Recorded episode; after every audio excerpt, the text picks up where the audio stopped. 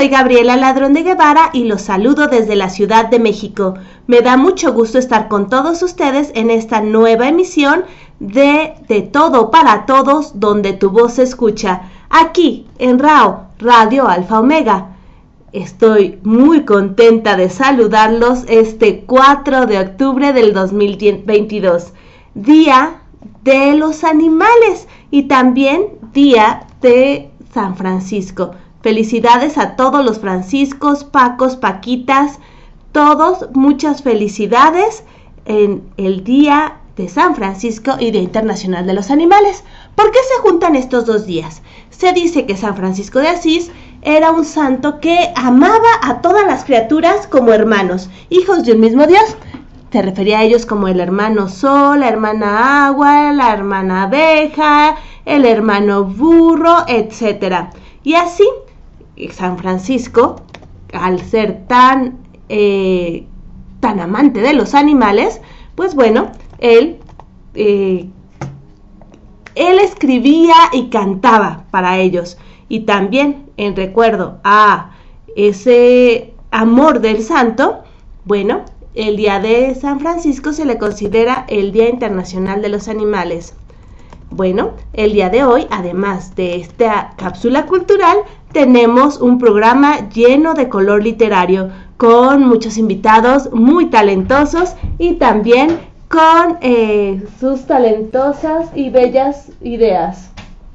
Empezamos como de costumbre con mi Gogo y su cápsula en menos de 5 minutos.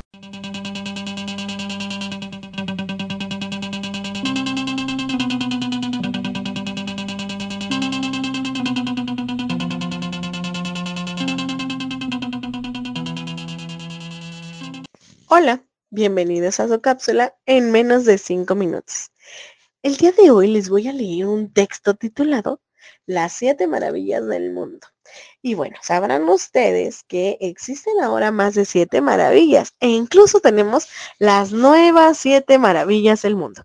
Yo en particular les saludo desde la Ciudad de México, donde tenemos bastantes cosas que podemos rescatar que pueden llegar a ser maravillas del mundo. En México tenemos más de un elemento que es considerado así a nivel internacional. Hay que disfrutar toda nuestra naturaleza y nuestro entorno. Pero bueno, no los distraigo. Les leeré el texto. Y dice más o menos así. Desde que el hombre apareció en la Tierra, intentó explicarse cada uno de los fenómenos que la naturaleza le presentaba.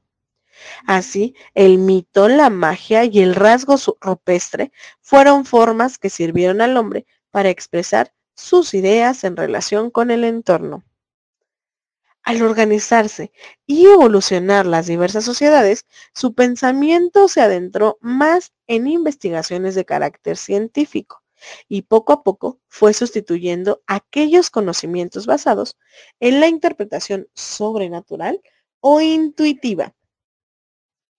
Con el, con el transcurrir de los siglos, algunas de las civilizaciones destacaron más que otras, no solo en la ciencia, sino en la forma de concebir y proyectar la realidad. De esta manera hubo diferentes culturas que florecieron y que a través de su genio creador se perpetuaron en el tiempo para no morir jamás, para mostrar su grandeza cultural a las generaciones venideras. Hasta nuestros días persisten algunas obras que fueron concebidas muchos, muchos, muchos cientos de años atrás antes incluso de nuestra era. Creaciones que surgieron del arte de los pueblos, griegos, persas, babilonios, egiptos, etcétera, etcétera. Aquí en México tenemos a los mayas, a los toltecas, a los totonecas, y que algunas han servido de modelo a imitar. En su máximo esplendor y diferente época, estas prodigiosas civilizaciones dieron vida a bellas obras que se fueron considerando como maravillas dentro del arte, llamadas por el mundo de la antigüedad como las siete maravillas del mundo. Se consideraron como tales, por ejemplo, el Coloso de Rodas, la estatua de Zeus, el templo de Diana y el mausoleo de Alicamaso. Alicarnaso, perdónenme. el faro de, el faro de Alejandría, los jardines colgantes de Babilonia y las pirámides de Egipto. Estas últimas aún existen. Infortunadamente, el tiempo y el descuido del hombre hicieron que la mayoría de estas maravillas desaparecieran. Sin embargo, quedan aún imágenes que nos pueden dar una idea de la belleza de estas obras de arte.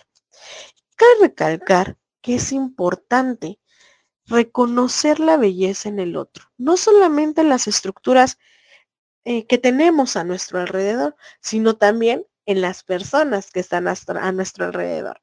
Esta belleza estética siempre va a quedar a un lado, mientras nosotros pensemos en la belleza personal de cada individuo. Y bueno, espero que les haya gustado este texto y que recuerden justo que la felicidad es tan importante como nuestra salud mental y toda esa solidaridad que podemos dar a los demás. Les mando un abrazo enorme en donde quiera que me escuchen y le agradezco infinitamente a Gaby por darnos un espacio en su programa para compartir un poquito de mí. También aprovecho para invitarlos a escucharnos y vernos en todas nuestras redes sociales de Inclusión Creativa. Y bueno, me despido de ustedes, no sin antes recordarles no bajar la guardia y aprovechar todo el tiempo con sus seres queridos los quiere y los aprecia mi Feragogo. Regresamos contigo, Gaby.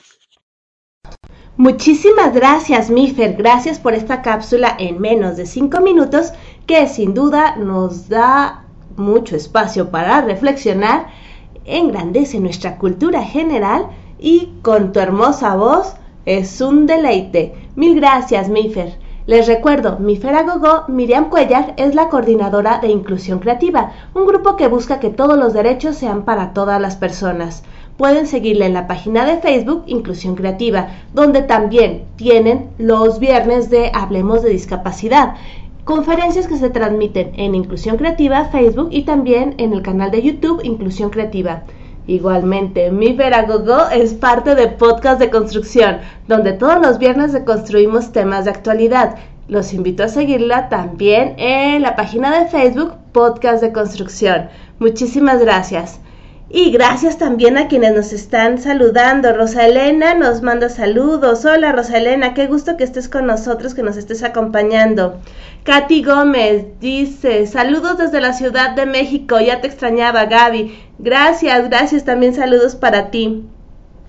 También tenemos aquí que Ale y Andy de Monterrey, Nuevo León, México, que mandan flores y aplausos. Muchísimas gracias. Sí, estamos aquí saludando, recibiendo sus comentarios. Ya saben que su retroalimentación es muy importante para este programa y sobre todo estamos conviviendo y pasando una hermosa tarde aquí en De Todo para Todos, donde tu voz se escucha. Y recordemos también, todas las voces son escuchadas.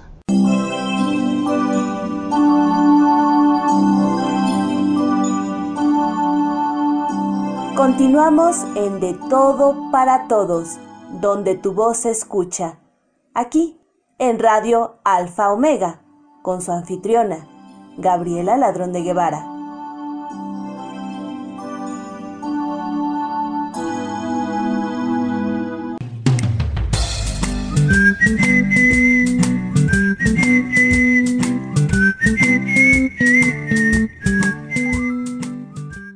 Aviso importante.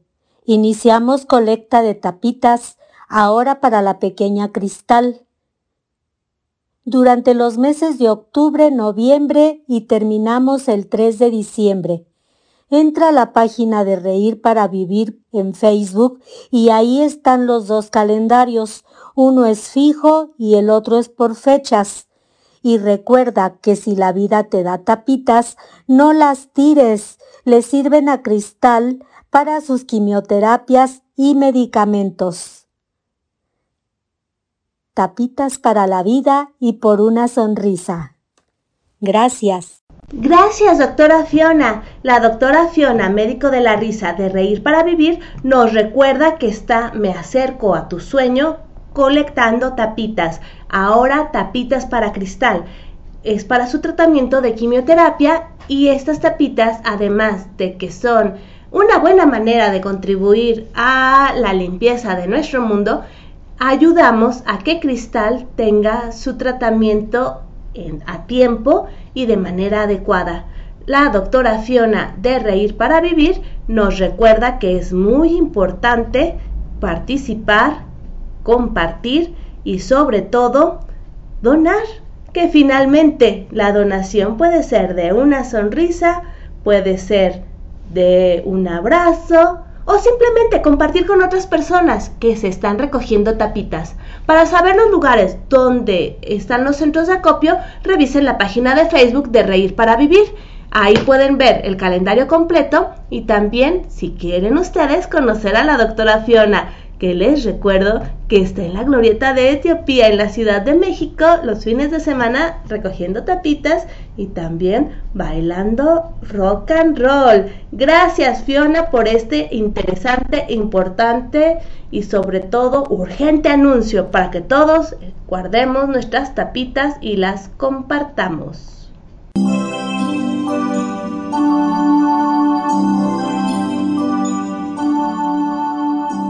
Continuamos en De Todo para Todos, donde tu voz se escucha. Aquí, en Radio Alfa Omega, con su anfitriona, Gabriela Ladrón de Guevara.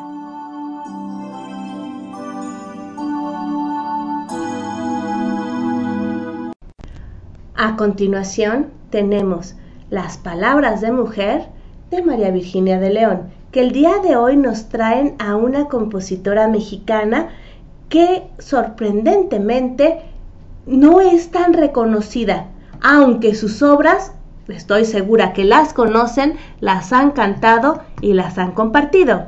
Ella es María Griver.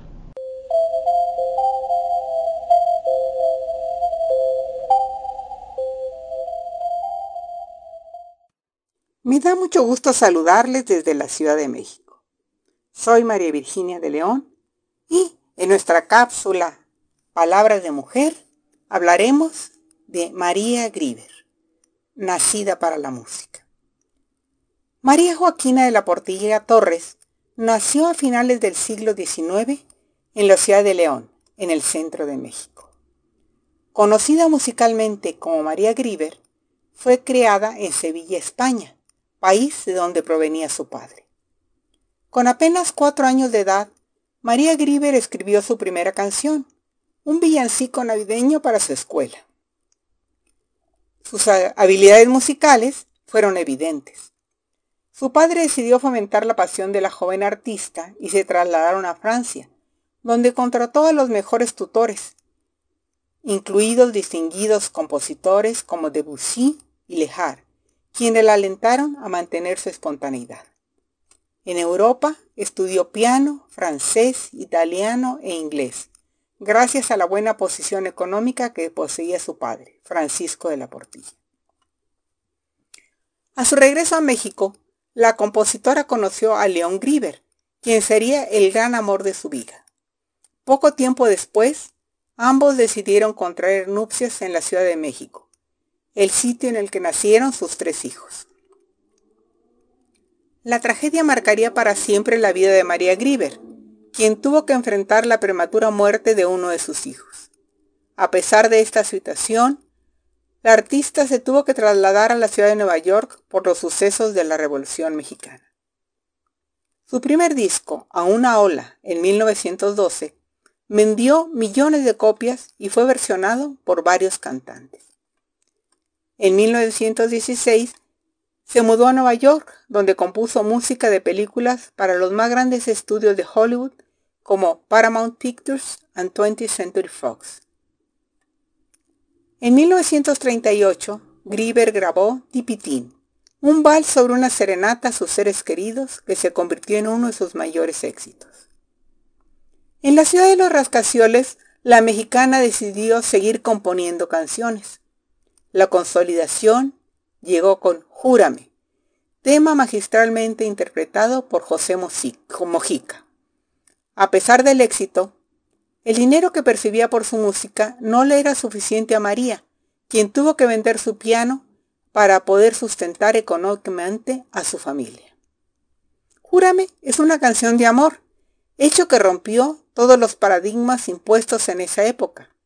No era común que una mujer expresara sus sentimientos hacia un hombre, pero María Grieber se atrevió a hacerlo.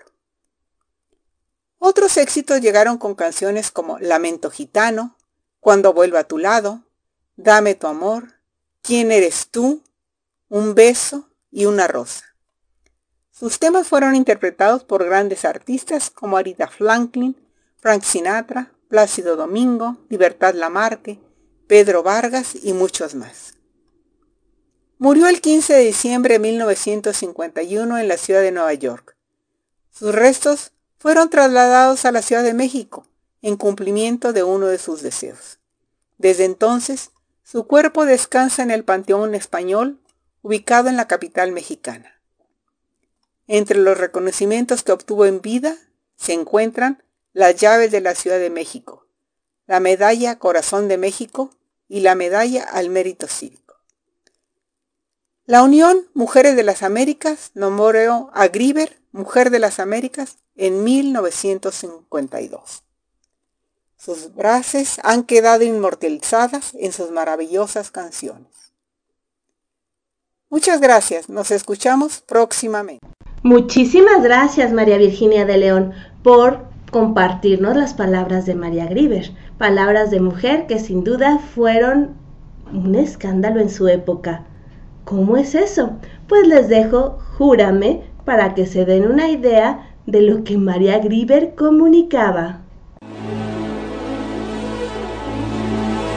Júrame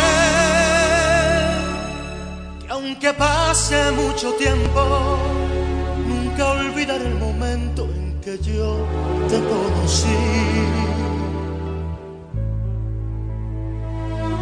Mírame, pues no hay nada más profundo más grande en este mundo que el cariño que te di. Bésame con un beso enamorado como nadie me ha besado desde el día en que nací.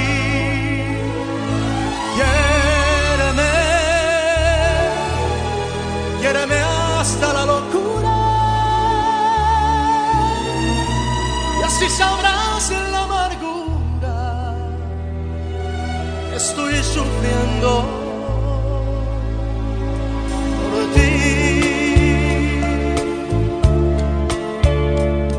Todos dicen que es mentira que te quiero, que nunca me habían visto enamorado. Yo te juro que yo mismo no comprendo porque tu mirada me ha cautivado. Cuando estoy cerca de ti ya estoy contento. No quisiera que de nadie te acordaras. Tengo celos hasta del pensamiento que pueda recordarte otra persona amada.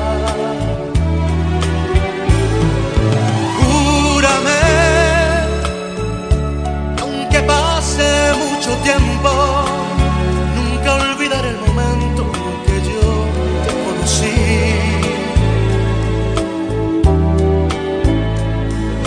Mírame,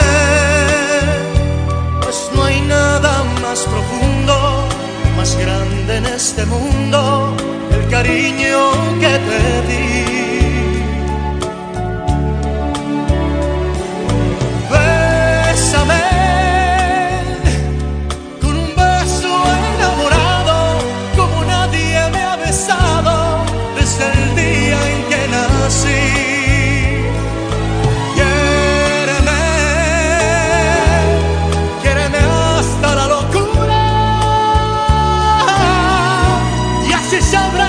la amargura estoy sufriendo por ti.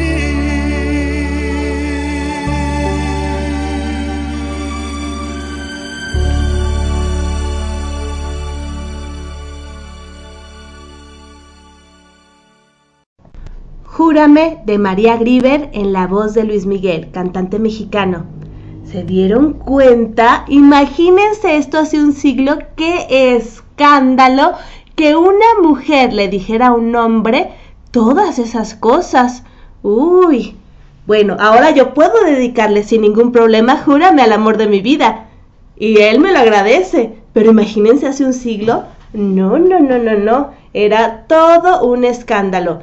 Así que escuchamos las palabras de María Griver, una mujer adelantada a su época, aquí en De Todo para Todos, donde tu voz se escucha, con las palabras de mujer de María Virginia de León. Tenemos varios saludos. Iván nos desea éxitos en el programa, muchísimas gracias. Daniel nos saluda y eh, dice que está en sintonía. Muchísimas gracias. Imelda también nos desea éxitos y nos manda palomitas. Muchísimas, muchísimas gracias. Iván también nos dice, excelente canción de Júrame. Sí es una canción muy bella que como digo, puedo dedicarla al amor de mi vida sin ningún problema. Besos para ti, mi vida. Pero imagínense hace un siglo que una mujer le dijera eso a un hombre. ¡Qué escándalo! No, no, no, no, no. Eso era para decirlo, uy, solamente en alguna situación muy particular, no en una canción. Pero bueno, el tiempo cambia y ahora podemos gritar nuestro amor en un programa de radio.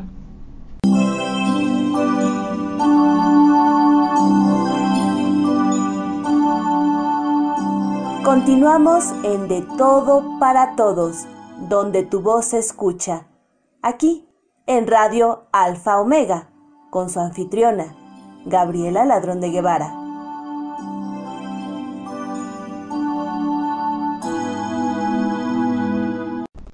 ¿Y qué nos dirá la doctora Fiona, además de su anuncio de Me acerco a tus sueños, tapitas para cristal?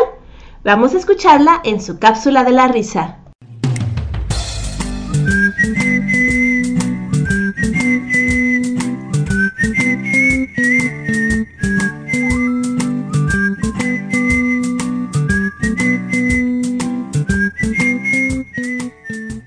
Hola, muy buena tarde.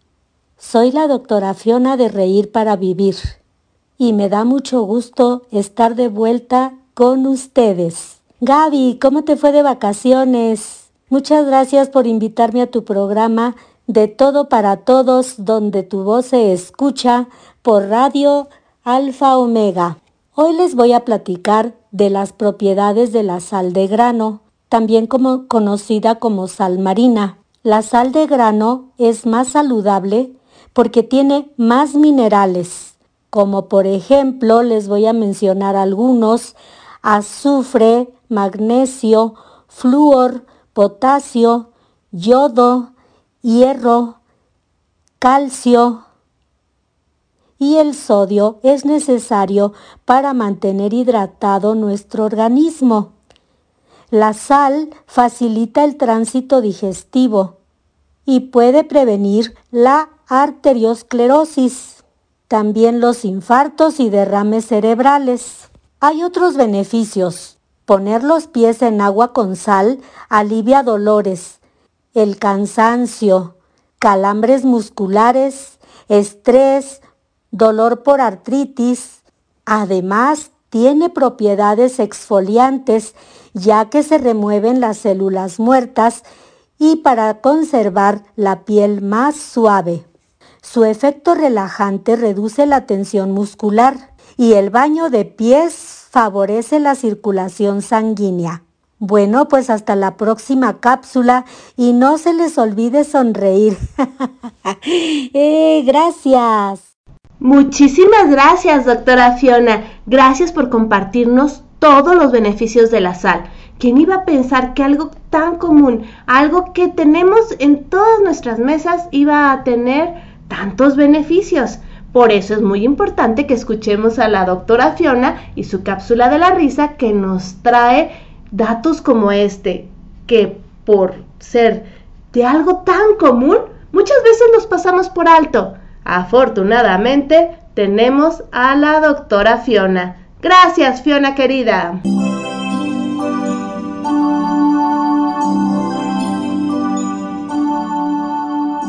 Continuamos en De Todo para Todos, donde tu voz se escucha. Aquí, en Radio Alfa Omega, con su anfitriona, Gabriela Ladrón de Guevara.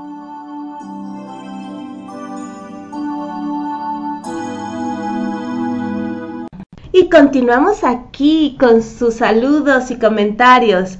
Katy Gómez nos dice, Doctora Fiona, tengo que abrir el club de fans de Fiona, eres la mejor. Ahora sí te voy a ver en la glorieta de Etiopía. Perfecto, Fiona, ya sabes, Katy Gómez te va a buscar a la glorieta de Etiopía este fin de semana. Espero que ahora sí se puedan encontrar. Nini nos desea éxitos. Muchísimas gracias, Nini. Gracias, qué gusto que estés aquí con nosotros. Es Nini es una de nuestras más constantes radioescuchas. Muchísimas gracias. María Virginia de León dice, felicidades a la doctora Fiona, qué gusto escucharla. Miriam nos manda besos, aplausos, flores, mariposas y corazones. Muchísimas, muchísimas gracias. También tenemos a Lucy Trejo que dice, excelente Fiona, me encanta. Y también dice, María Griver, la de Luis Miguel. Bueno, más bien yo diría Luis Miguel, que cantó a María Griver. Excelente. Muchísimas gracias, gracias por sus comentarios. Y como estamos aquí en De Todo para Todos donde tu voz se escucha, tenemos a nuestros queridos padrinos. Vamos a escuchar a nuestro padrino Guillermo Holguín con algo de Jaime Sabines.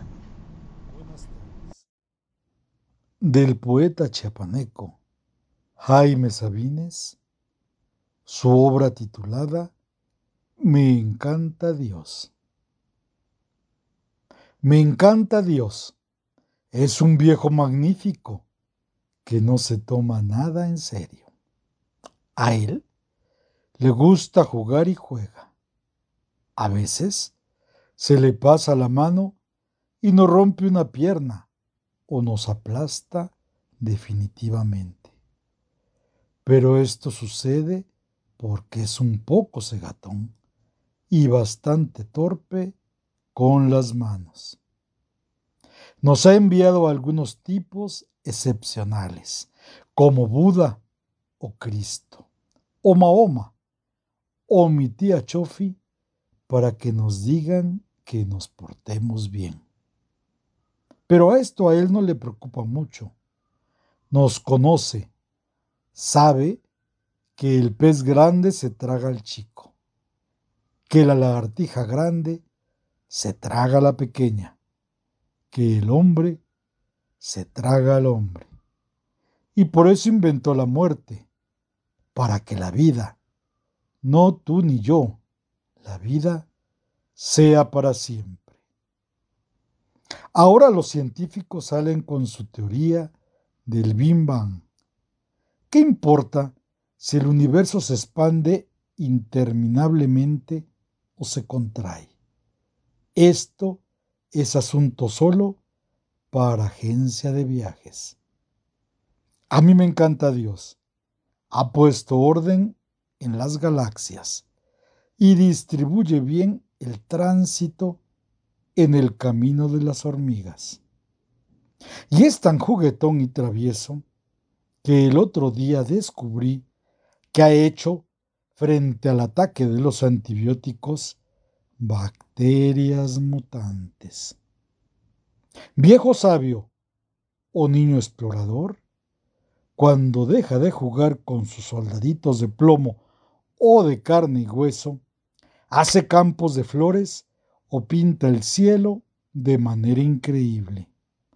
Mueve una mano y hace el mar. Mueve la otra y hace un bosque. Y cuando pasa por encima de nosotros, quedan las nubes y pedazos de su aliento. Dicen que a veces se enfurece y hace terremotos y manda tormentas, caudales de fuego, vientos desatados, aguas alevosas, castigos y desastre. Pero eso es mentira. Es la tierra que cambia, se agita y crece cuando Dios se aleja. Dios siempre está de buen humor. Por eso es el preferido de mis padres. el escogido de mis hijos, el más cercano a mis hermanos, la mujer más amada, el perrito y la pulga, la piedra más antigua, el pétalo más tierno, el aroma más dulce, la noche insondable y el borboteo de luz y el manantial que soy. A mí me gusta, a mí me encanta Dios, que Dios bendiga a Dios. Muchísimas gracias, doctor Guillermo Holguín, por compartir con nosotros Me encanta Dios de Jaime Sabines. Les comento que el doctor Guillermo Holguín, nuestro padrino, que es declamador, lector en voz alta y también es tallerista y cuenta cuentos, grabó este poema de Jaime Sabines, que es uno de mis favoritos, porque yo se lo pedí. Quería escucharlo con su voz y compartirlo con todos ustedes. Muchísimas, muchísimas gracias, doctor Guillermo Holguín. Gracias por compartir con nosotros y gracias por permitirme llevar tu voz a todos nuestros radioescuchas. Y bueno, continuando aquí en De Todo para Todos, donde tu voz se escucha, vamos a oír música mexicana. Sí, porque es 4 de octubre, es día del cumpleaños de mi tío Nando, de mi tío Fernando de León Montes de Oca. Y a él le encanta escuchar mariachi. Así que dedicado para mi padrino Fernando de León, el mariachi Vargas de Tecatitlán.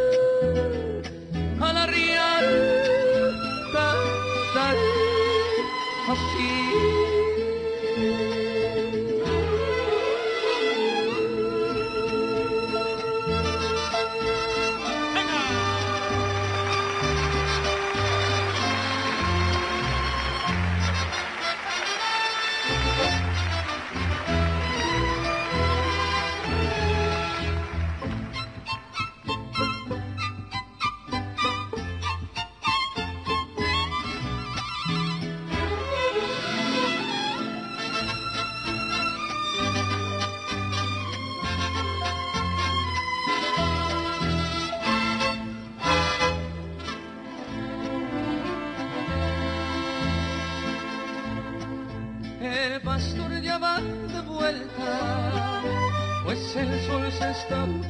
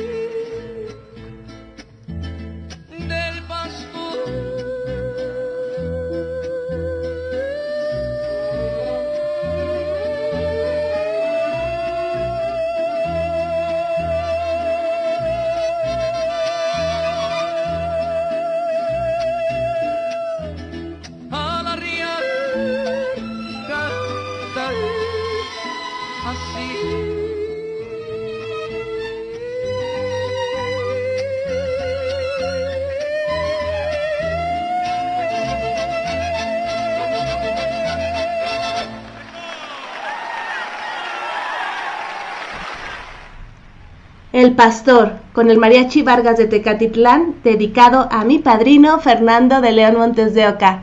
Feliz cumpleaños, padrino.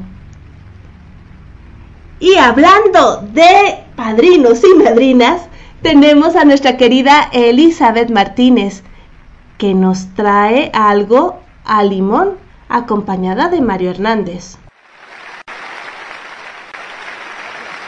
Un saludo cordial desde la Ciudad de México. Somos Elizabeth Martínez Gómez y Mario Hernández Ávila. De la escritora española Ayes Tortosa de su libro Versos del Albaicín, Mi vecino don Antonio. Todas, todas las noches bajo la luz de la luna, mi vecino don Antonio escribía una carta con plumín y con tintero, a letra de caligrafía, y se dormía contento. Todas, todas las mañanas mi vecino don Antonio, con su carta en la mochila, bajaba a la ciudad. Don Antonio, ¿a dónde va con esta lluvia de enero? Con todo lo que he vivido, ¿me voy a volver atrás por un vulgar aguacero? Se colocaba sus botas, se ponía su chubasquero y alá a la ciudad. Don Antonio, ¿a dónde va con esta nieve del cielo? Con todo lo que he vivido, ¿me voy a volver atrás por una alfombra de hielo? Se abrigaba mucho el cuello con su bufanda de lana y alá a caminar. Don Antonio, ¿a dónde va con este viento otoñal? Con todo lo que he vivido, ¿me voy a volver atrás por algo tan natural? Y se tapaba los ojos con sus gafas de cristal y alá, a la ciudad. Don Antonio, ¿a dónde va en agosto bajo el sol? Con todo lo que he vivido, ¿me voy a volver atrás por un poco de sudor? Se calaba un salacot como buen explorador y alá, a caminar. Todos, todos los días, don Antonio descendía al centro de la ciudad, para echar la carta escrita bajo la luz de la luna a sus nietos y a sus nietas. Y es que don Antonio era un abuelo con el alma montañera. Perdón, albaicinera. Muchísimas gracias, mi querida Eli. Gracias, Mario Hernández, por compartir con nosotros de Ayes Tortosa, mi vecino don Antonio, de Historias del Albaicín. Muchísimas gracias por compartir con nosotros, sobre todo por darnos este gusto provincial y también la nostalgia de nuestros abuelos. Gracias. Y tenemos comentarios. Nini nos dice, gracias por compartir, doctor Holguín, bello poema de Sabines. Sí, la verdad me tiene muy consentida mi padrino Guillermo Holguín y bueno, ha grabado cosas tan hermosas, ya les platicaré. También Erika nos saluda y nos manda flores. Muchísimas gracias, Erika. Nuestro padrino Guillermo Holguín manda saludos a todos los radioescuchas. Y bueno, ya que estamos aquí, tenemos, como sabemos, a nuestro invitado.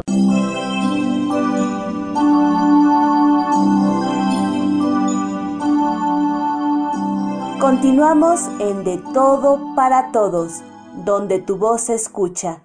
Aquí, en Radio Alfa Omega, con su anfitriona, Gabriela Ladrón de Guevara.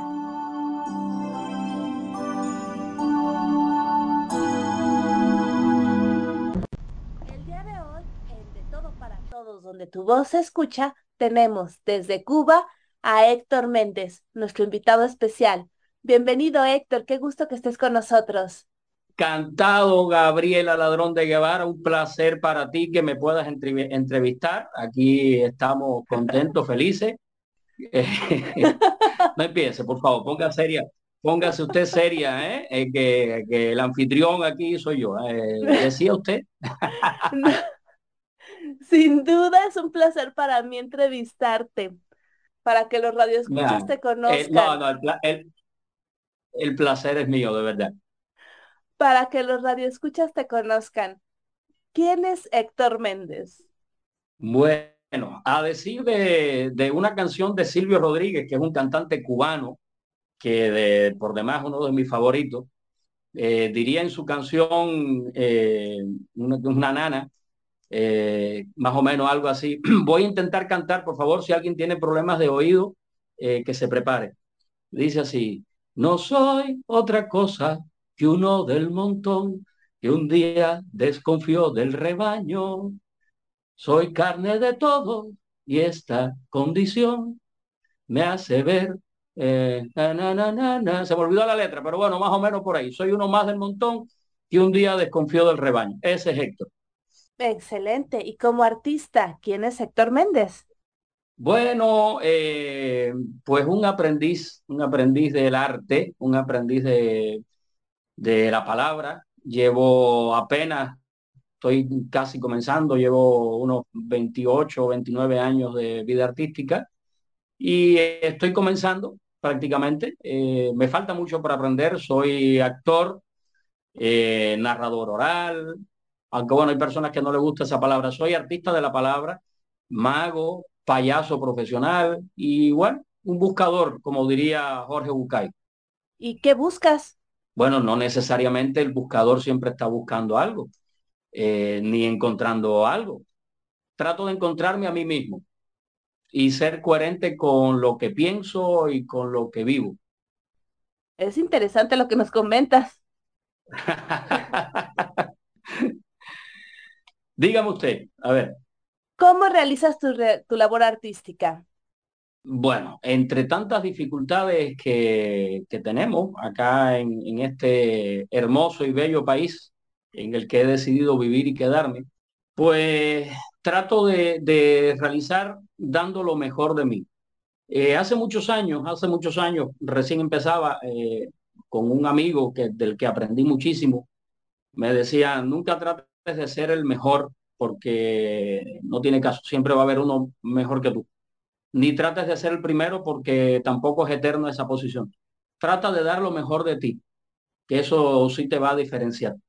Y creo que eso lo he intentado hacer eh, desde que comencé prácticamente, ya sea en una función en un teatro con miles de, personas, o ya sea cuando animé la visita de, del Papa eh, Francisco a Cuba con más de mil jóvenes, o sencillamente en un cumpleaños de barrio, eh, o un círculo infantil, en un kinder, o sea, me da igual, eh, siempre doy lo mejor de mí, siempre me preparo, de hecho tengo una, una, frase como especie de una oración que digo siempre antes de, comenzar cualquiera de mis actividades, y es algo más o menos que dice así, querido actor, eh, realiza esta función como si fuera tu primera función, tu única función y tu última función, porque el público siempre se va a quedar con lo último que haga.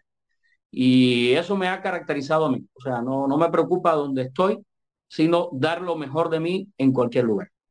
Qué hermosa filosofía de vida y de trabajo, realmente eso es algo muy importante y que, bueno, redignifica la labor del artista. Gracias por compartirlo. Y hablando de Gracias, compartir, Gabriel. Hablando no, de compartir.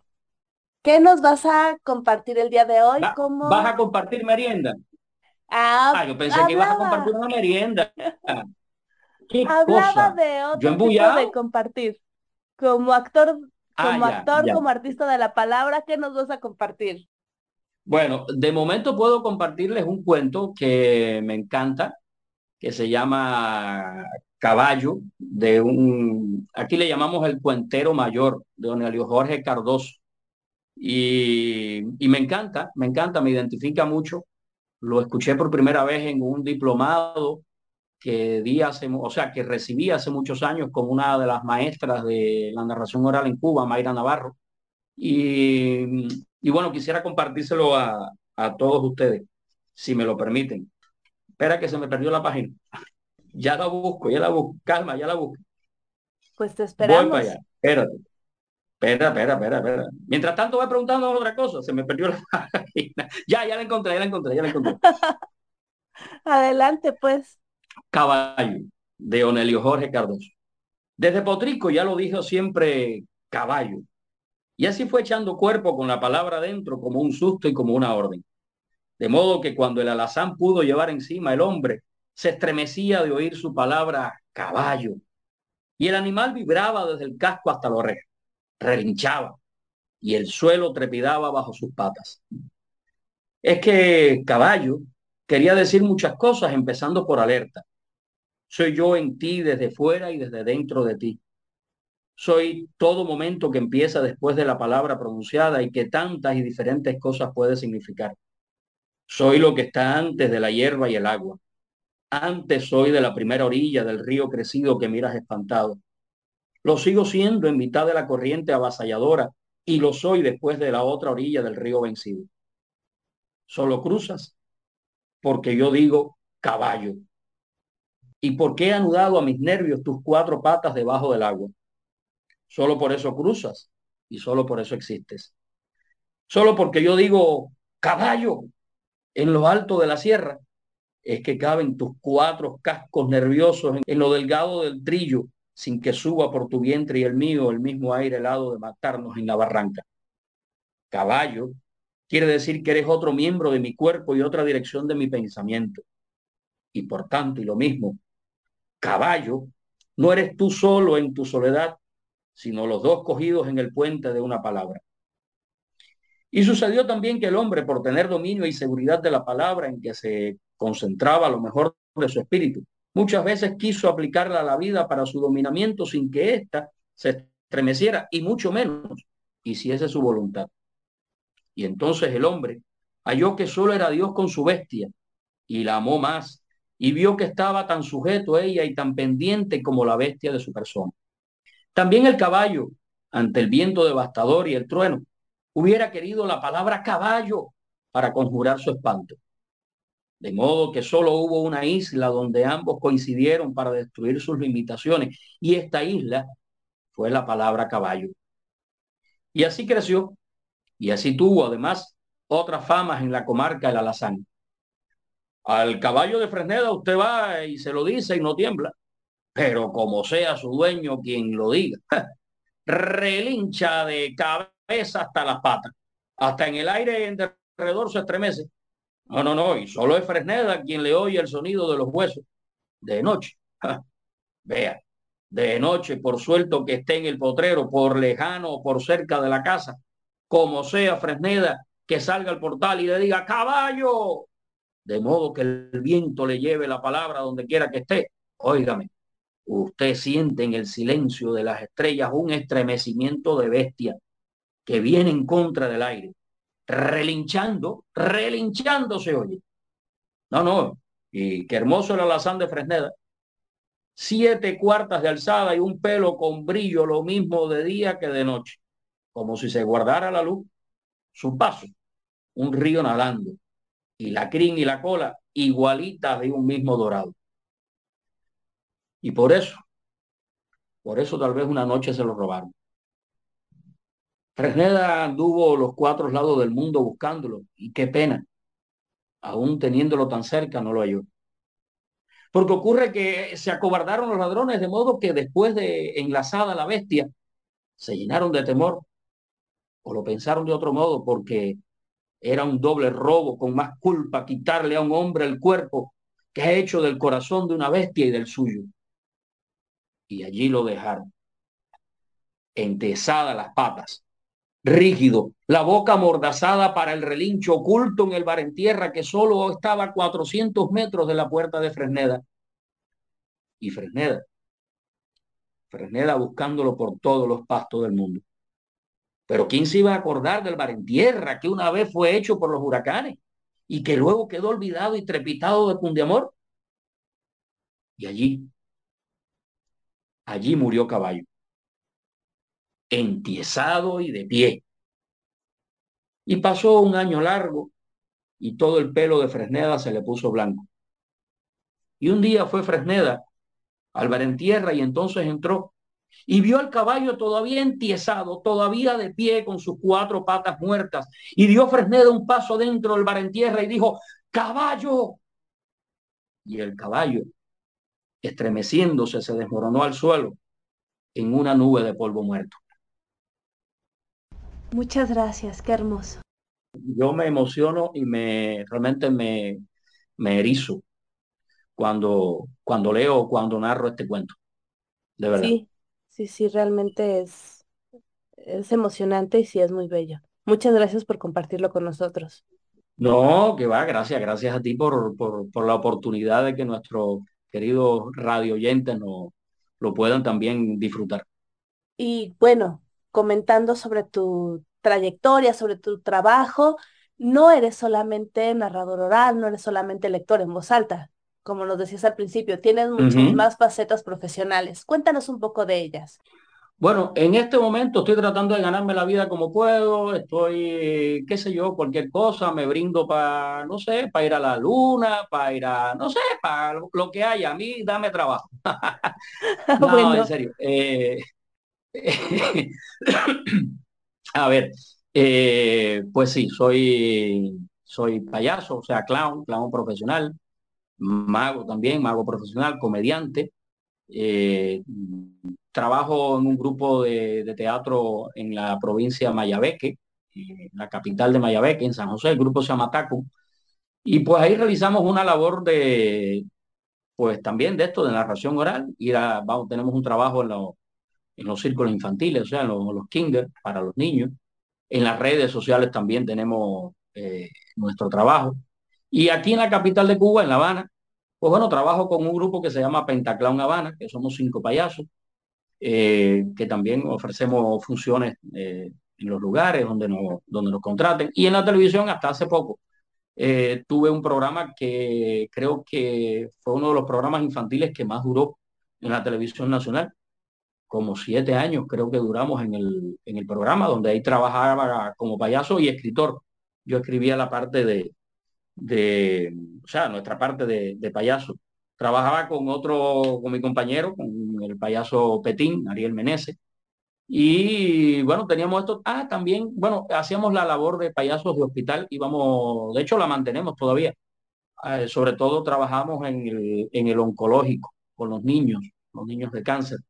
Todavía lo hacemos, todavía lo hacemos. Lo que pasa es que ahora de post pandemia ha sido un poco más complicada la entrada, pero, pero en estos meses atrás hemos, hemos ido y hemos llevado un pedacito de nuestra alegría también a esos niños y a esos, esos padres y madres que están ahí junto con ellos en esa lucha por la vida.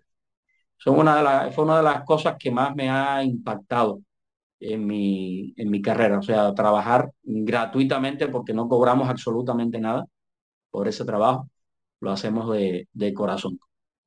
Y bueno, nada, eh, estudiar, estudiar porque el actor, como cualquier otra profesión que se respete, bueno, todas las profesiones se respetan, obviamente, pero bueno, como el médico, como el profesor, como eh, la mayoría de, la, de las profesiones, eh, estudiar.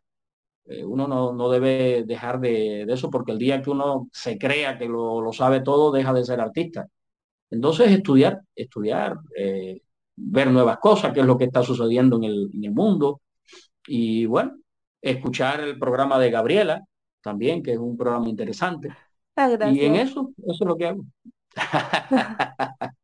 Pues muy interesante y sobre todo también esa parte en la que comentas que eh, el actor debe seguir preparándose, debe seguir eh, aprendiendo, mejorando su trabajo, que es una... Claro, claro, claro.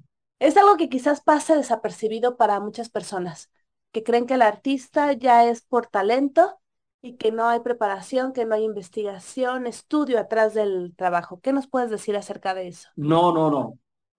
Para nada, para nada. A ver, cuando hay diferentes tipos de, de, artistas, por así decirlo, ¿no? El artista que es empírico, como es mi caso, que no pase, digamos, ninguna escuela de formación.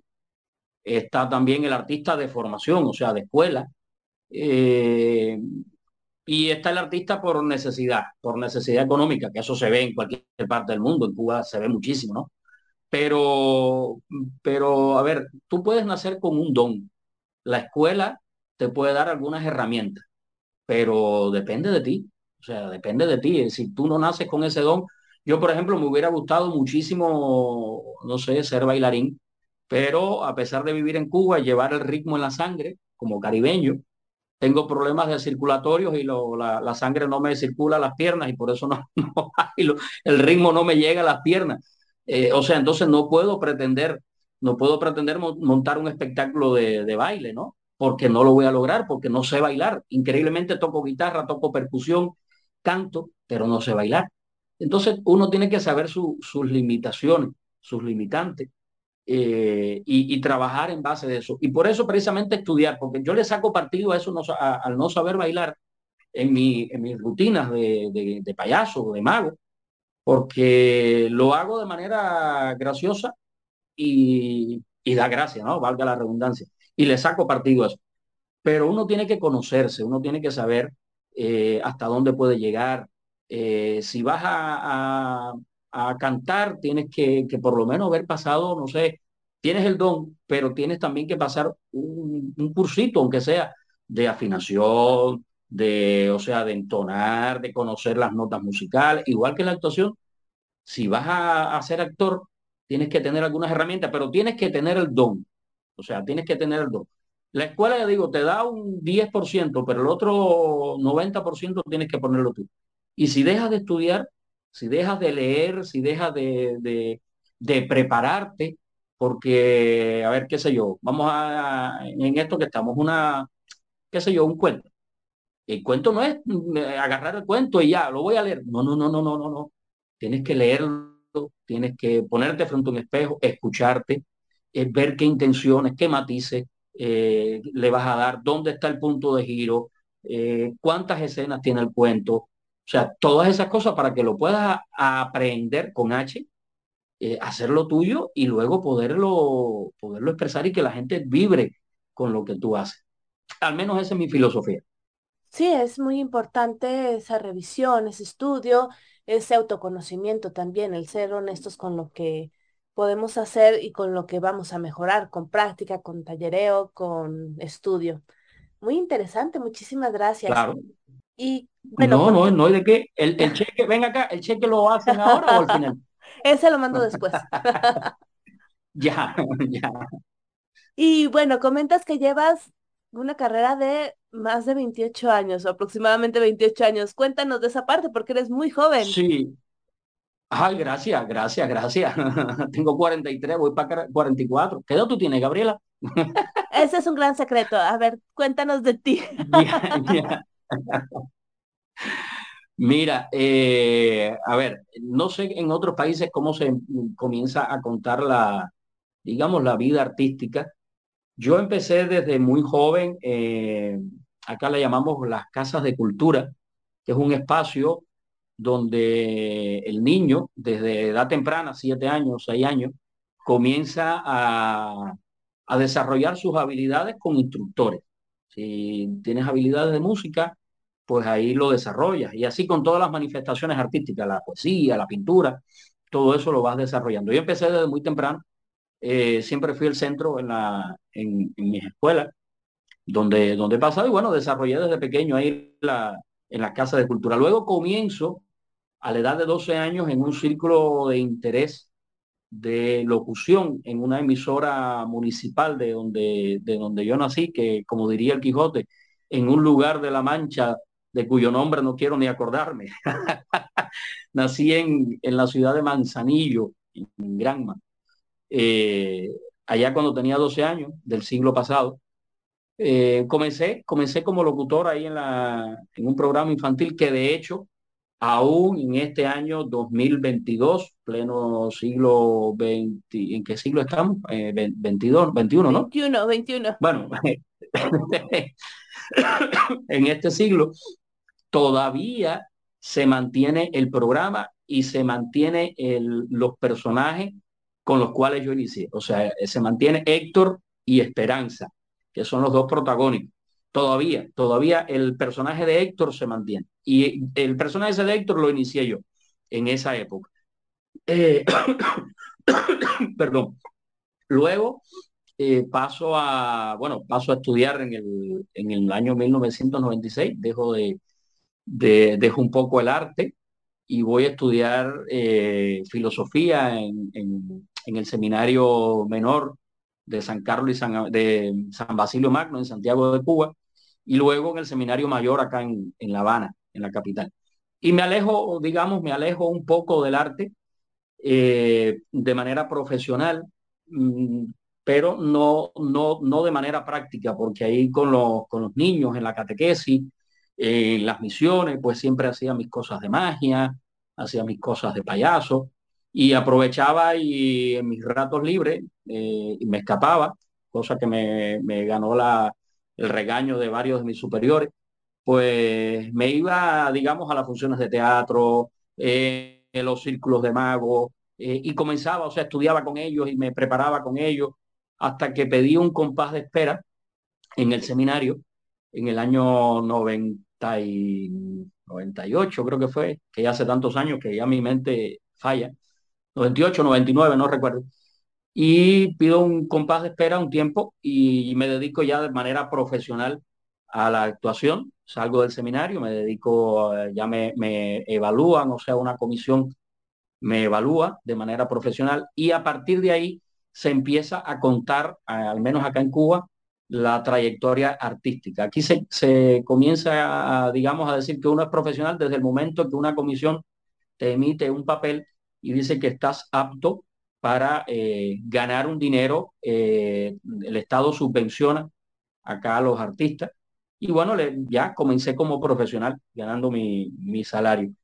Y nada, después seguí cultivando, seguí creciendo tuve la dicha, la suerte de trabajar 12 años prácticamente con la viuda de un payaso muy famoso en Cuba, muy reconocido además, el payaso Trompoloco. Trabajé 12 años con, con la viuda, con su esposa, prácticamente hasta que falleció. Y luego hago otro compás de espera en mi vida artística. Eh, intento satisfacer mi, o, darle, darle un curso a mi vocación eh, mi vocación sacerdotal. Y bueno, continué unos años más en el, en el seminario. También ya, ya seguía también haciendo cosas para los niños, eh, para los adultos, trabajaba. Me decían el, el padrecito cuenta cuenta o el padrecito mago, me decían a mí.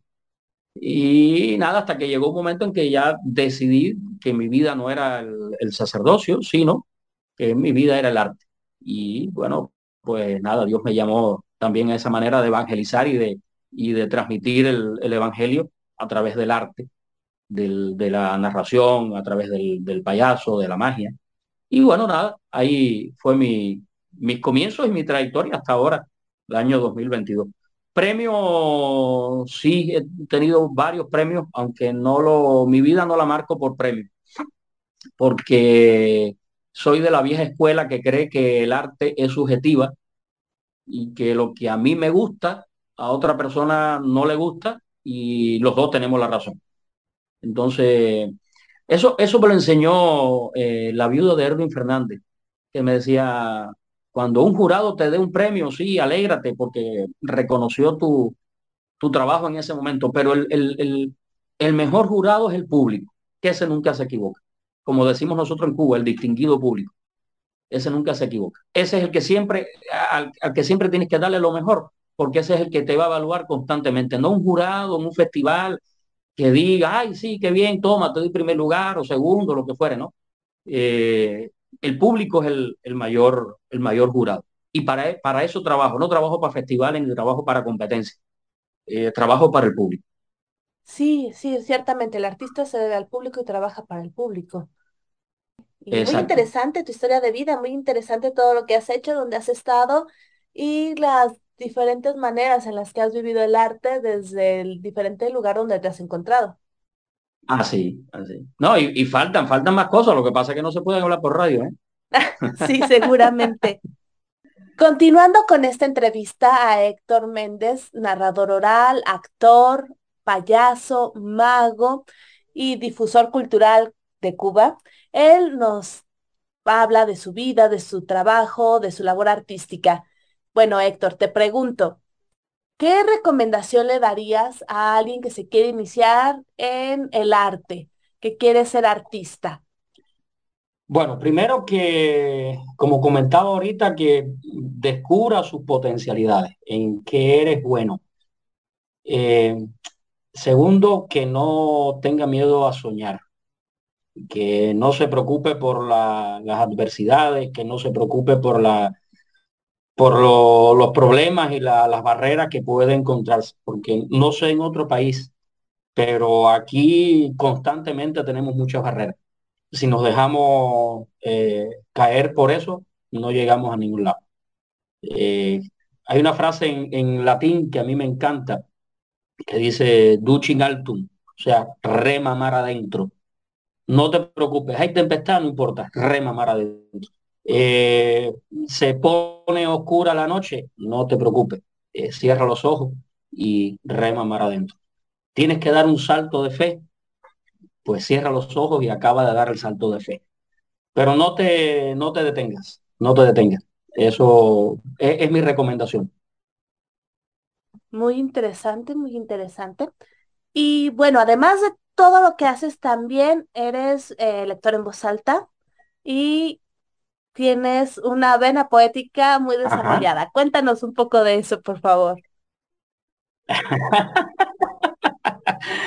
Mira, eh, a ver, yo no soy como tú que escribe mm, maravilloso y, y sabes que me encanta tu, tu manera de escribir. Sigo tu, tu poesía. Eh, yo lo que soy es un intruso. Soy un intruso porque además eh, hay veces que la, la poesía la, la llevo a la canción porque yo descompongo, yo soy descompositor musical. O sea, descompongo las canciones y las hago parodia. Pero, pero sí, sí me gusta mucho la poesía. Escribo lo que el alma me inspira en ese momento. Me dejo, yo no sé tú que eres poeta, eh, eh, si, si es, es igual, ¿no? Pero no sé, tengo la musa encendida. En, este momento está de vacaciones. Eh, creo que anda por, por no sé por dónde, pero cuando tengo la musa al lado mío, pues ahí escribo a la hora que sea y, y, y me va. Me gusta, me gusta mucho la poesía. Y también te gusta leer poesía, porque tienes Eh, algo tengo un para poema, compartir. mira, Ajá. sí, sí, una poetisa cubana que, perdonen lo- los radioyentes que hablen mucho de, de mi, de mis mm, mm, favoritos cubanos, ¿no? Pero bueno, soy cubano y no puedo hacer otra cosa, ¿no? Eh, estoy buscando aquí, mientras tanto voy hablando, el, oye, mira que lo tenía, chica, qué, qué cosa con las páginas de los libros, ¿eh? Ya, ya lo encontré, ya lo encontré. Eh, una de mis poetisas favoritas, Dulce María Loinás, mm, que me encanta su manera de escribir. Eh, se las recomiendo a, a los radio oyentes que la busquen, que busquen su poesía, su manera de, y descubran esa riqueza que tiene Dulce María Loinás. Eh, si me permites, eh, Gabriela, quisiera compartir una, de las mm, poesías que más me gusta. Tú sabes que, conversando una vez, haciendo un paréntesis, con un, con un poeta, mm, estábamos en la disyuntiva de, de definir qué cosa es poesía y qué cosa es poema. Entonces, no sé si tú coincides con, con él, que dice que poesía es toda la, o sea, toda la amplitud de la, de, digamos, de la obra de una persona y poema es, digamos, algo más específico. ¿Tú qué me dices al respecto? A ver. Eh, sí, poesía es, eh, puede ser toda una obra artística y poema es un texto, un, eh, un texto con una estructura, con título, estrofas, eh, estanzas, etcétera. Sí, estoy de acuerdo, algo más específico. Ya, muy bien, muy bien, muchas gracias. Ha sido un placer su, escuchar su opinión. en este programa tan maravilloso. ¿Y listo para compartir con nosotros? Sí, sí, una, una poesía, bueno, un poema, un poema de Dulce María Loinás, eh, de su poemario Versos, que lo escribió, creo, si mal no recuerdo, en 1920, por ahí, no, no me acuerdo, no, no recuerdo, no quiero apelar a la memoria. Pero como yo soy un, un ser apasionado, me gusta mucho el amor y estoy enamorado, ¿eh? por cierto. Pero bueno, no, no ese es el tema. Entonces quiero hablar de la, de la poesía que se llama así. Se llama Amor, Amor es. Y que, por cierto, esta, eh, este eh, poema le encanta mucho a mi, a mi prometida. Entonces quiero dedicárselo a ella. Dice así. Amores. Amar, perdón, perdón, amores. Amores, amar la gracia delicada del cisne azul y de la rosa rosa amar la luz del alba y de las estrellas que se abren y de las sonrisas que se alarguen, amar la plenitud del árbol, amar la música del agua y de la dulzura de la fruta y de la dulzura de las almas. Amar lo amable no es amar. Amor es ponerse de almohada para el cansancio de cada día, es ponerse de sol vivo en el ansia de la semilla ciega que perdió el rumbo de la luz aprisionada por su tierra, vencida por su misma tierra. Amor es desenredar marañas de caminos en la tiniebla. Amor es ser camino y ser escala. Amor es este amar lo que nos duele, lo que nos sangra por dentro. Es entrarse en la entraña de la noche y adivinarle la estrella en germen, la esperanza de la estrella. Amor es amar desde la raíz negra. Amor es perdonar. Y lo que es más que perdonar es comprender. Amor es apretarse a la cruz y clavarse a la cruz y morir y resucitar. Amor es resucitar. Qué hermoso. Muchísimas gracias por compartirlo con nosotros. Y qué afortunada tu prometida, que lee declamas poemas. No, no. Qué hermoso. No, no, no, no. Lo que pasa es que ella no lo oye, pero bueno. pero qué bello, qué bello. Y continuando con esta, um, con esta conversación, cuéntanos. También nos Ajá. dices que te acercas a los niños, que te gusta mucho trabajar con los niños. ¿Cómo te acercas a los niños con Sí. esta idea de compartir el arte? A ver, imagínate tú. Eh, mira, eh, trabajar para los niños es difícil porque es el público más sincero, por suerte. Los adultos somos más, digamos, usamos más máscaras. eh, si no nos gusta algo, pues nos quedamos por tal de no herir el sentimiento del artista, lo que fuera. El niño no. El niño si no le gusta algo, se levanta y se va. Entonces es, es difícil trabajar para ellos. Y por eso mm, mi, digamos, mi trabajo o mi ejercicio de, de, de trabajar para los niños precisamente es tratar de ser como los niños. Eh, no perder esa alma que, que tenemos, esa como el principito. O sea, no, tratar de no crecer, porque cuando uno crece uno pierde los valores esenciales. Digamos, crecer no en tamaño, ¿no? Sino en, bueno, se sabe, ¿no? Eh, sí, no, no, obvio, ¿no? Eh, sino no perder esa, esa blancura, esa, esa sencillez, esa transparen- transparencia que tienen los, los más pequeños. Por algo Jesús dijo de, de ustedes es el reino, ¿no? Entonces, tratar de ser como niños, tratar de, de, de, de ser como ellos y, y cuando uno es como ellos, ellos te, te aceptan. No hay nada más lindo que la, que la sonrisa de un niño, ¿no? Y, y me, ha to- me, me he topado a lo largo de mi, de mi carrera, pues estos regalos de terminar una función y, y, y que un niño venga y te abrace. ¿Sí? Tuvimos un pequeño problema técnico, pero regresando, nos contabas de las, eh, de la belleza de trabajar con niños. Eh, bueno, pues decía que, que cuando uno trabaja eh, de manera transparente, eh, el niño lo ve, lo siente y, llegar y que recibir ese, ese abrazo que me ha pasado muchísimas veces eh, de los niños que terminando una función me dicen eh, gracias payaso por eso que has hecho, gracias por el cuento, por la magia. o que los padres vengan y te digan muchísimas gracias por lo que has hecho, me has llevado, me has vuelto a la, a la infancia, me has hecho recordar mi infancia, mis momentos felices, me has hecho pasar un rato donde dejé mis problemas y, me, y lo disfruté. Eso es eh, mucho más gratificante que cualquier salario que tú puedas recibir. Qué bueno, qué belleza que tengas esa oportunidad de trabajar con niños, de recibir esa retroalimentación inmediata y tan honesta y sobre todo que puedas compartirlo con nosotros. ¿Algo más que te gustaría decir a los eh, a todos nuestros radioescuchas antes de despedirnos? También cómo podemos encontrarte tus redes sociales. Eh, yo no conozco, o sea, no, no soy muy ducho en esto de redes sociales, pero si pones eh, Payaso Reguilete en Facebook, creo que por ahí puede aparecer, o en, en Instagram. Eh, subo muchas cosas de, o mi página de Payaso Reguilete, que está ahí también en, en, internet. Eh, subo muchas cosas así de, de, comedia, de tratar de, de, en esta situación que vivimos los cubanos, pues un momento de, hacer reír y también un poco de reflexionar. Lo último que quisiera eh, decirle a los que nos escuchan, eh, primero que no dejen de seguir tu programa, que está muy interesante. Eh, así que imagínate, no todos los días se puede tener la suerte de, de que entrevisten a un actor así cubano, imagínate tú.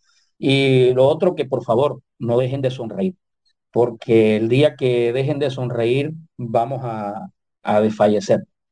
Había, bueno, hay un santo en, la, en el santoral católico. Perdonen que hable mucho de, de, de, los santos y la, la, iglesia, pero es que no, eh, no, no, puedo dejar, ¿no? Pero hay un santo que, que, es el patrono de los magos, San Juan Bosco, y decía que la, la santidad consiste en estar siempre alegre. Entonces, es eso, no dejen de sonreírle a la vida. No importa, no importa que haya tormenta, no importa que haya dificultades, no importa que, que haya escasez, no importa que tengamos problemas, vamos a sonreírle a la vida. Eh, sonríele y verás que la vida también te va a sonreír.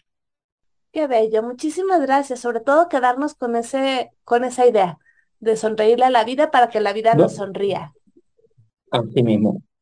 Pues muchísimas gracias, Héctor. Gracias por compartir con nosotros aquí en De Todo no, no, para gra Todos. Gracias, no, gracias, no. bueno, lo del cheque lo vemos después. Gracias, cuando no. Usted, lo usted vemos... me dijo que me iba a dar un cheque. Lo del Ah, cheque bueno. lo vemos durante la música, eso que no quede al Bueno, aire. ya, ya, ya. No, gracias a ti. Gracias a ti por, por la, la, la oportunidad. Pues muchísimas gracias. Esperemos que sigas acompañándonos aquí en De Todo para Todos, donde tu voz se escucha, donde ya has participado con audios, con tus comentarios y bueno, ahora con esta hermosa entrevista. Muchísimas gracias.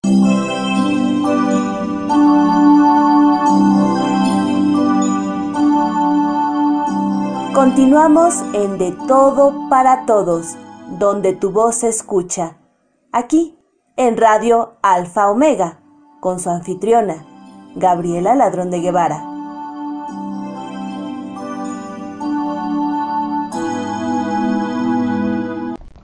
Muchísimas gracias a Héctor Méndez por esta entrevista y también gracias a todos ustedes que se han estado comunicando con nosotros. A Vera Blanco, que manda saludos al invitado, muchísimas gracias. A Bombón, que manda saludos y manda flores y corazoncitos, muchísimas gracias.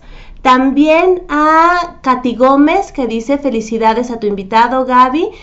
Narra muy bonito, muchas gracias. Lucy Trejo también nos dice, felicidades al invitado, saludos hasta Cuba. Muchísimas gracias, gracias por sus hermosos comentarios, de verdad es un gusto leerlos. Y continuamos aquí festejando el cumpleaños de Fernando de León, mi padrino, escuchando al Mariachi Vargas de Tecatitlán.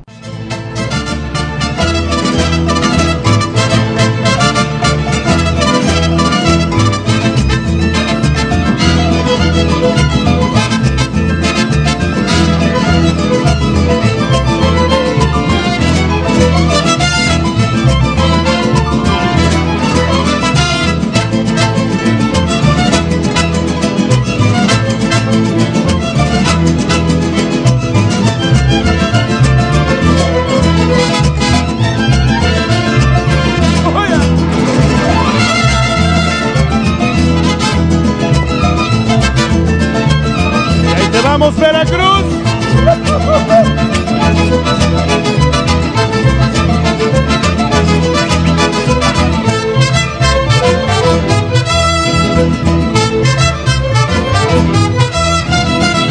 Yo tenía mi cascabel con una cinta morada, con una cinta morada, yo tenía mi cascabel con una cinta morada morada yo tenía mi cascabel. Y como era de oro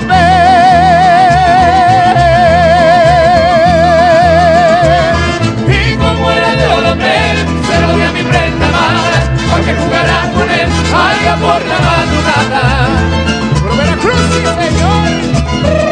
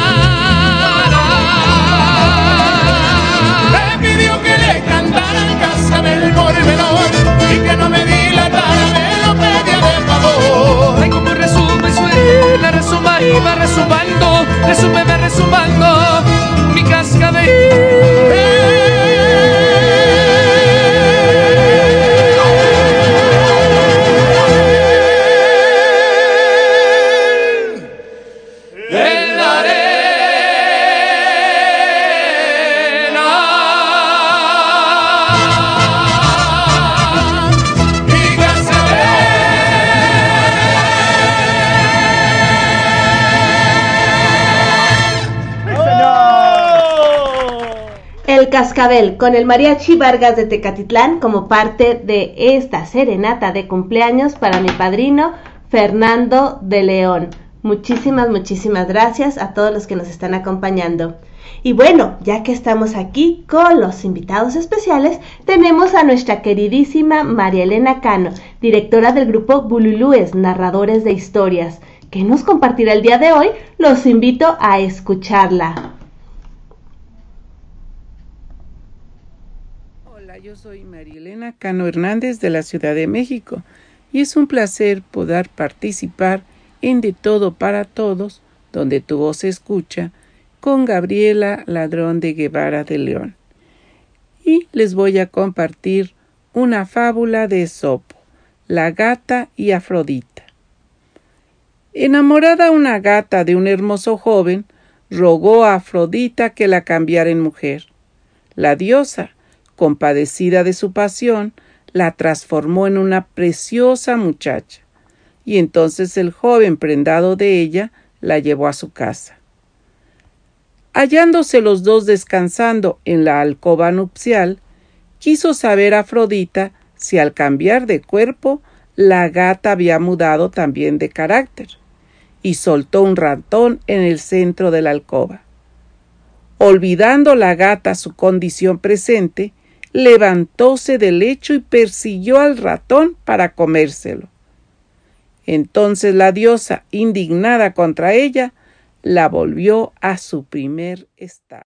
Muchísimas gracias, María Elena. Ciertamente, hay veces que la costumbre nos gana. Muchas gracias por compartir con nosotros. María Elena Cano es la directora del grupo Bululúes, narradores de historias, que todos los viernes tiene función virtual en la página de Facebook del mismo nombre. También en esa misma página de Facebook, Bululúes Narradores de Historias, los martes son de invitados, los miércoles en vivo y los viernes, como les decía, función virtual. Todos los viernes por la tarde. ¿Quieren ver a los bululúes en vivo y a todo color? Bueno, en la Casa de la Cultura de la Colonia Santa María la Ribera, en la Ciudad de México, Alcaldía Cuauhtémoc, dos veces al mes están bululúes. De hecho, este viernes 7 de octubre a las 6 de la tarde hay función presencial con Bululúes. Las invito, los invito a seguirlas. También los miércoles está Bululúes aquí en Bululúes Narradores de Historias para dejar volar la imaginación en RAO, Radio Alfa Omega. Sigan a Bululúes, no se van a arrepentir.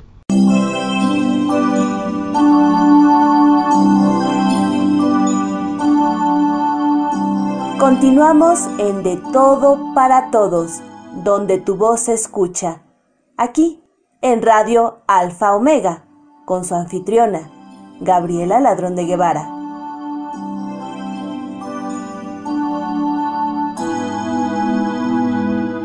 Aquí continuamos en De Todo para Todos, donde tu voz se escucha, pasando al área de nuestros invitados internacionales. Voy a compartir con ustedes el trabajo de Abel Cardejal, de Perú. Escuchémoslo.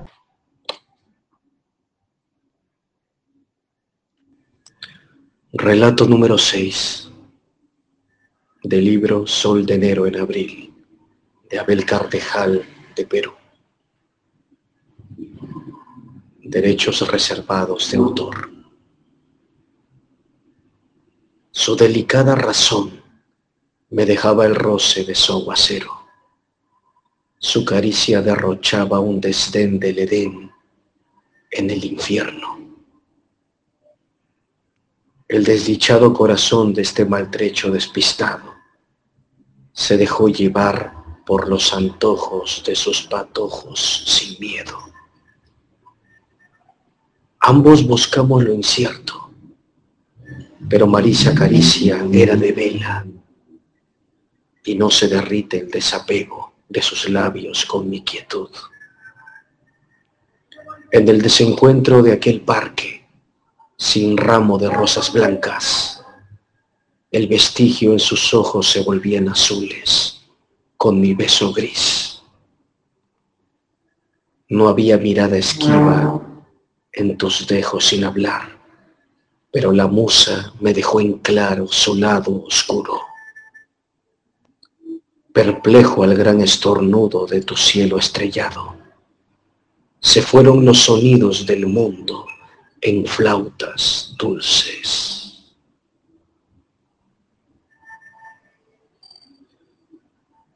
Relato número 6 del libro Sol de enero en abril. Voz de Abel Cardejal, de Perú. Muchísimas gracias, Abel. Gracias por compartir con nosotros tu relato número 6. Muy bello y sobre todo con tu voz es un deleite.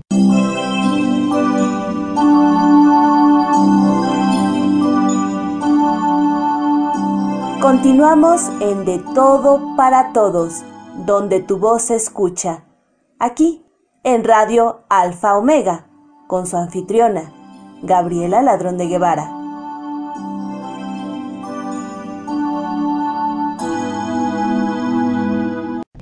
Y continuando aquí con la voz de Elba Moncada, tan elegante como siempre engalanando este programa. Tardes amigos de De Todo para Todos, donde tu voz se escucha, con su anfitriona, Gabriela Ladrón de Guevara de León. Y si es cierto que has dejado de quererme, yo te pido por favor, no me lo digas. Necesito por hoy y todavía navegar inocente en tus mentiras. Dormiré sonriendo y muy tranquilo. Me despertaré bien temprano en la mañana y volveré a hacerme a la mar. Te lo prometo, pero esta vez, sin atisbo de protesta o resistencia, naufragaré por voluntad y sin reservas en la profunda inmensidad de tu abandono. Sin querer saber, de Jorge Bucay. Soy Elba Moncada, de la Ciudad de México. Agradezco a Rao, Radio Alfomega, por el espacio. Muchísimas gracias, Elba, por compartir con nosotros. Gracias por querer, por darnos y sobre todo por participar. Un abrazo, Elba querida.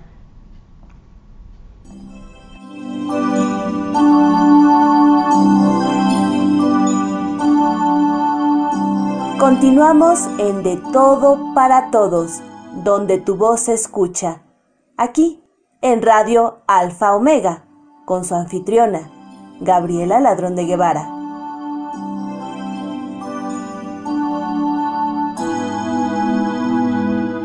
Continuando con nuestros invitados internacionales, les presento la voz de Charlie Morels.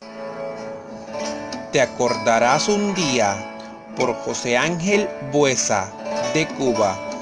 Derechos reservados de autor. Voz Charlie Morels, de Colombia.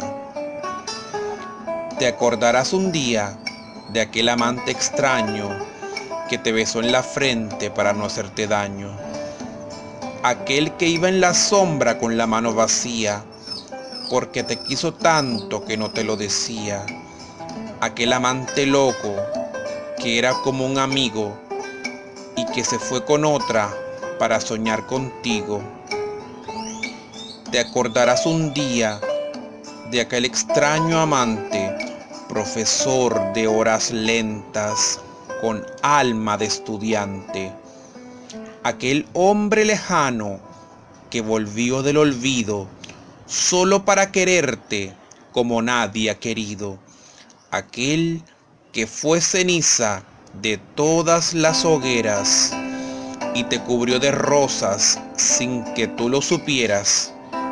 Te acordarás un día del hombre indiferente que en las tardes de lluvia te besaba en la frente, viajero silencioso de las noches de estío, que sembraba en la arena su corazón tardío. Te acordarás un día de aquel hombre lejano, del que más te ha querido porque te quiso en vano. Quizás así de pronto te acordarás un día de aquel hombre que a veces callaba y sonreía.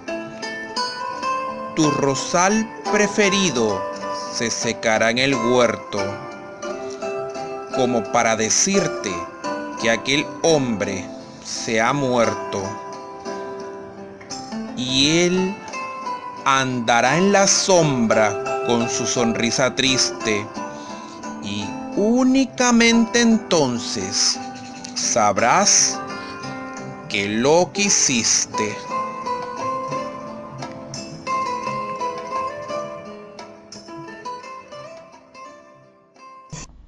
Muchísimas gracias Charlie, gracias por compartir con nosotros tan bellas letras de José Ángel Buesa.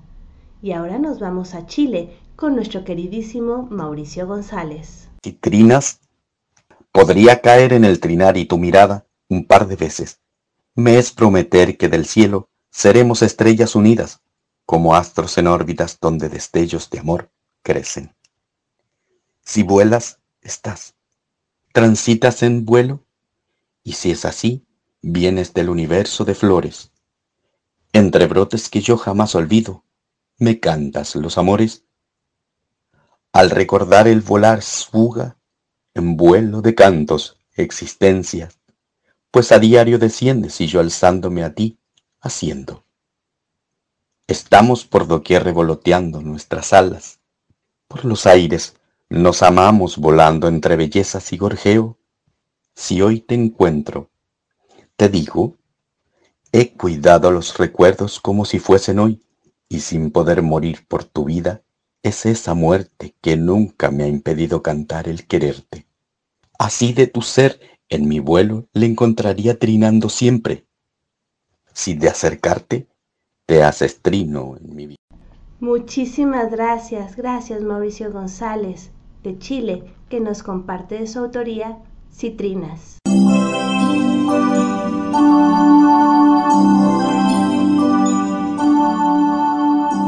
Continuamos en De Todo para Todos, donde tu voz se escucha. Aquí, en Radio Alfa Omega, con su anfitriona, Gabriela Ladrón de Guevara.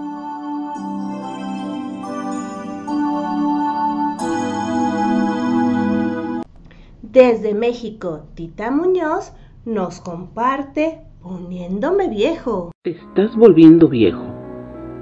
Me dijeron, has dejado de ser tú. Te estás volviendo amargado y solitario. No, respondí, no me estoy volviendo viejo. Me estoy volviendo sabio. He dejado de ser lo que a otros agrada para convertirme en lo que a mí me agrada ser he dejado de buscar la aceptación de los demás para aceptarme a mí mismo, redescubriendo mundos, rescatando aquellos viejos libros que a medias páginas había olvidado. Me estoy volviendo más prudente, he dejado los arrebatos que nada enseñan, estoy aprendiendo a hablar de cosas trascendentes, estoy aprendiendo a cultivar conocimientos, estoy sembrando ideales y forjando mi destino. No no es que me esté volviendo viejo por dormir temprano los sábados. Es que también los domingos hay que despertar temprano. Disfrutar el café sin prisa y leer con calma un poemario. No es por vejez por lo que se camina lento. Es para observar la torpeza de los que a prisa andan y tropiezan con el descontento. No es por vejez por los que a veces se guarda silencio es simplemente porque no a toda palabra hay que hacerle eco. No, no me estoy poniendo viejo. Estoy comenzando a vivir lo que realmente me interesa. Poniéndome viejo. De Víctor Hugo. En voz de Tita Muñoz. Muchísimas gracias, Tita. Gracias por compartir con nosotros esta bellísima, bellísima reflexión. Muchísimas gracias, Tita Muñoz, de México, en nuestra sección de internacionales. Y bueno, continuamos aquí en De Todo para Todos, donde tu voz se escucha en nuestra parte internacional, con nuestro eh, con de prosa, música y poesía con Nidia Cabadía.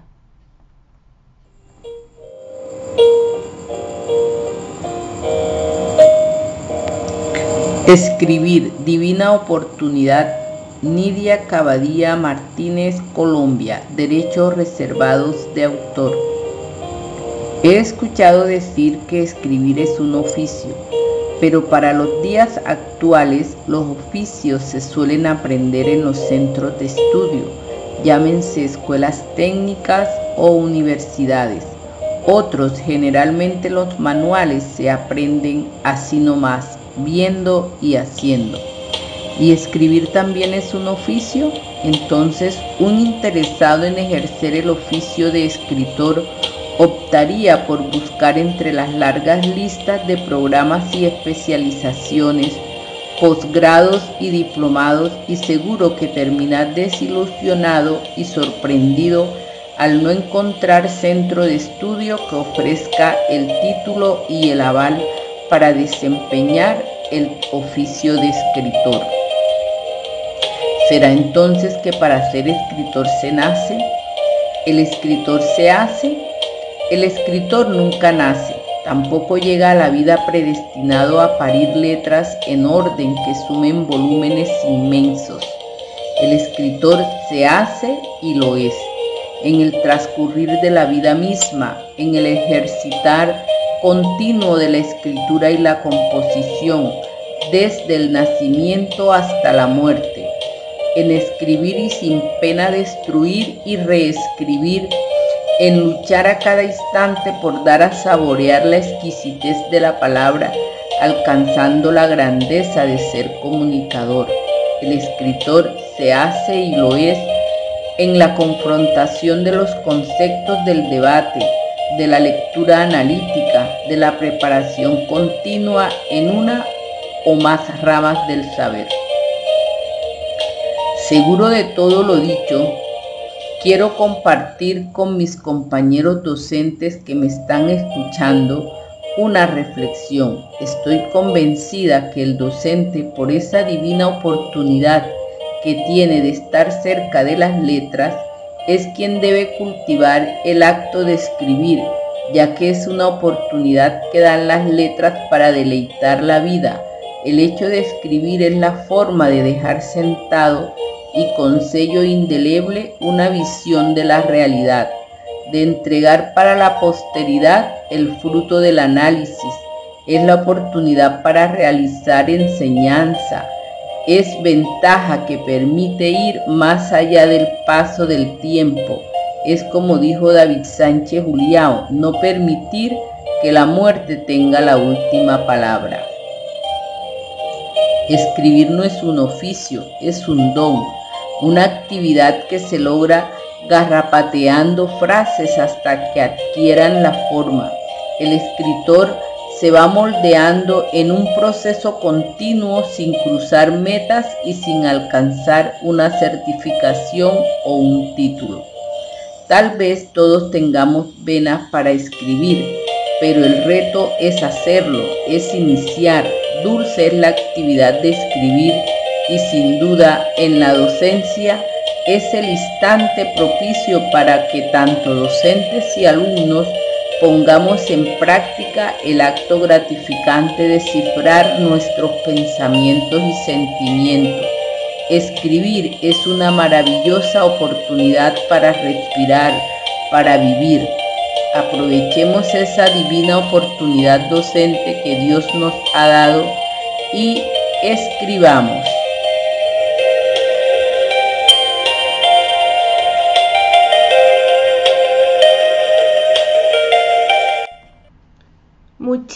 Gracias a Nidia Cabadía por compartir con nosotros estas bellas palabras. Y así hemos llegado al final de esta emisión. Agradezco a todas las personas que nos han acompañado, en particular a quienes han comentado, a Iván, Alicia, Nini, Bombón, Erika, Katy, Lucy, Kike Aleandi, a Vicky de León, también a el doctor Guillermo Alguín, a Vera Blanco, muchísimas gracias por sus hermosos comentarios. También gracias a los talentosos artistas que nos han acompañado. Héctor Méndez de Cuba en nuestra entrevista, Miriam Cuellar, mi Gogo y su cápsula en menos de cinco minutos, las palabras de mujer de María Virginia de León y la cápsula de la risa de la doctora Fiona. Nuestros padrinos Elizabeth Martínez y Guillermo Holguín nos acompañaron con su talento. También escuchamos a Abel Cardejal, Elba Moncada, Tita Muñoz, María Elena Cano y la poesía de Mario Hernández, Mauricio González, Charlie Morels y Nidia Cabadía. En la música, el Mariachi Vargas de Tecatitlán y Fernando García. Soy Gabriela Ladrón de Guevara desde la Ciudad de México y muchísimas gracias. Nos escuchamos próximamente.